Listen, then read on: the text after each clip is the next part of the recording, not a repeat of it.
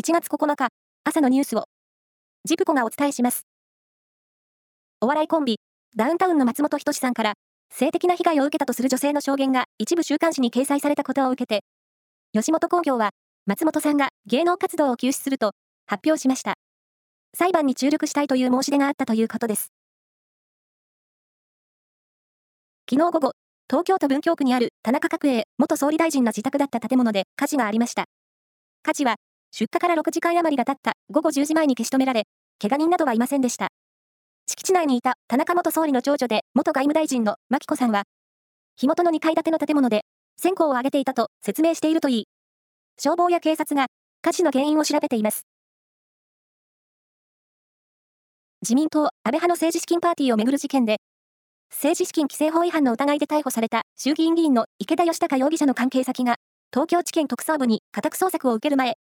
証拠に関連するデータを廃棄したとみられることが分かりました。特捜部は池田容疑者の指示があったとみています。将棋の王将戦七番勝負の第1局が栃木県で行われ、藤井聡太王将が挑戦者の菅井達也八段を破り、今年最初の防衛戦1局目を白星で飾りました。第2局は今月20日と21日に行われます。サッカー、旧西ドイツ代表で選手、監督としてワールドカップを制したフランツ・ベッケンバウアーさんが亡くなりました。78歳でした。ベッケンバウアーさんは、背筋を伸ばした優雅なプレーと統率力で皇帝と呼ばれていた名選手です。この1年で結婚した人の4人に1人は、マッチングアプリが出会いのきっかけだったという調査結果を明治安田生命がまとめました。マッチングアプリが首位になったのは、一昨年に続いて2回目で、今年は職場での出会いと同率でした。